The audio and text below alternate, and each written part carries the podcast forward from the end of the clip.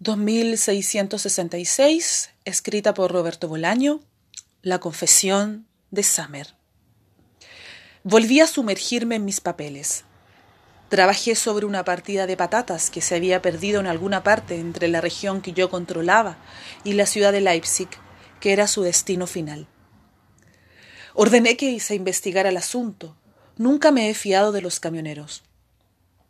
Trabajé también en un asunto de remolachas, en un asunto de zanahorias, en un asunto de símil de café.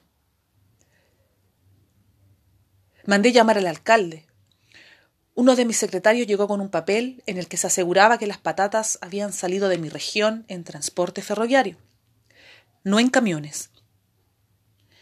Las patatas llegaron a la estación en carros tirados por bueyes o caballos o burros, que de todo hay, pero no en camiones. Había una copia del albarán de carga, pero se había perdido. Encuentre esa copia, le ordené. Otro de mis secretarios llegó con la noticia de que el alcalde estaba enfermo, guardando cama. ¿Es grave? pregunté. Un resfriado, dijo mi secretario. Pues que se levante y venga, dije.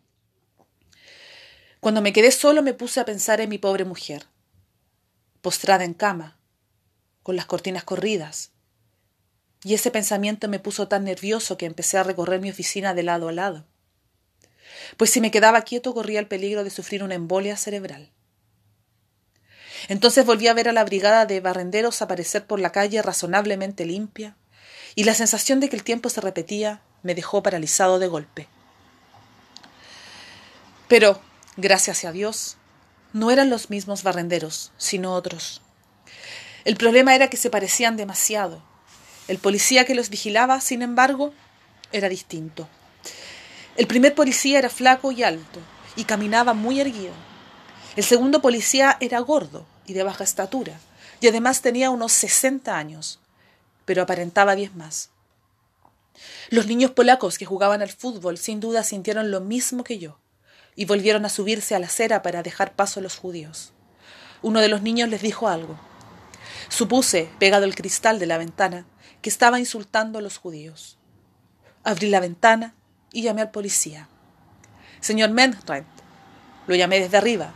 Señor Menhart. El policía al principio no sabía quién lo llamaba y giraba su cabeza a un lado y otro, desorientado, lo que provocó la risa de los niños borrachos. Aquí arriba, señor Menhart, aquí arriba. Finalmente me vio y se cuadró. Los judíos dejaron de trabajar y esperaron. Todos los niños borrachos miraban mi ventana. Si alguno de esos arrapiezos insulta a mis trabajadores, dispárele, señor Menhart, le dije bien alto para que todo el mundo me oyera. No hay ningún problema, Excelencia, dijo el señor Menhart. ¿Me ha oído usted bien? le pregunté a gritos. Perfectamente, Excelencia. Dispare a discreción. A discreción. ¿Está claro, señor Menhart? Claro como el agua, Excelencia. Después cerré la ventana y volví a mis asuntos. No llevaba ni cinco minutos estudiando una circular del Ministerio de Propaganda, cuando me interrumpió uno de mis secretarios para decirme que el pan había sido entregado a los judíos, pero que no había alcanzado para todos. Por otra parte, al supervisar la entrega, descubrió que dos de ellos habían muerto. ¿Dos judíos muertos? repetía al helado. Pero si todos los que bajaron del tren lo hicieron por su propio pie. Mi secretario se encogió de hombros. Murieron, dijo. Bueno, bueno, bueno. Vivimos en tiempos extraños, ¿no le parece? dije. Eran dos viejos, dijo mi secretario. Para ser más exactos, un viejo y una vieja.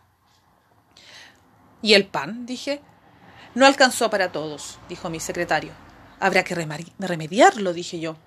Lo intentaremos, dijo mi secretario, pero hoy ya es imposible. Tendrá que ser mañana. El tono de su voz me desagradó profundamente. Con un gesto le indiqué que se retirara. Intenté volver a concentrarme en el trabajo, pero no pude. Me acerqué a la ventana. Los niños borrachos habían marchado. Decidí salir a dar una vuelta. El aire frío calma los nervios y fortalece la salud. Aunque de buena gana me hubiera marchado a mi casa, en donde me esperaba la chimenea encendida y un buen libro para dejar pasar las horas. Antes de salir le dije a mi secretaria que si había algo urgente se me podía localizar en el bar de la estación. Y en la calle, al doblar una esquina, me encontré con el alcalde, el señor Tippelkirch, que se dirigía a visitarme. Iba vestido con abrigo, bufanda que le tapaba hasta la nariz y varios suéteres que ensanchaban sobremanera su figura. Me explicó que no había podido venir antes porque estaba con cuarenta grados de fiebre. No exageremos, le dije sin caminar. Pregúntele al doctor, dijo él detrás de mí. Al llegar a la estación encontré a varios campesinos que esperaban la llegada de un tren regional procedente del este. Llevaba una hora de atraso. Todo eran malas noticias. Me tomé un café con el señor Tipelkrich y estuvimos hablando de los judíos. Estoy enterado, dijo el señor Tipelkrich, cogiendo con ambas manos su taza de café. Tenía las manos muy blancas y finas, cruzadas de venas. Por un momento pensé en las manos de Cristo, unas manos dignas de ser pintadas. Luego le pregunté qué podíamos hacer. Devolverlos, dijo el señor Tipilkrich.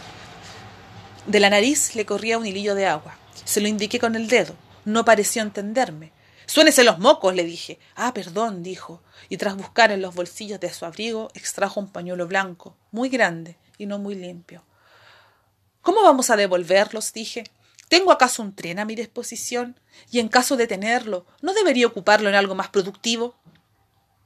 El alcalde sufrió una especie de espasmo y se encogió de hombros. Póngalos a trabajar, dijo. ¿Y quién los alimenta? ¿La administración? No, señor Tipilkrich.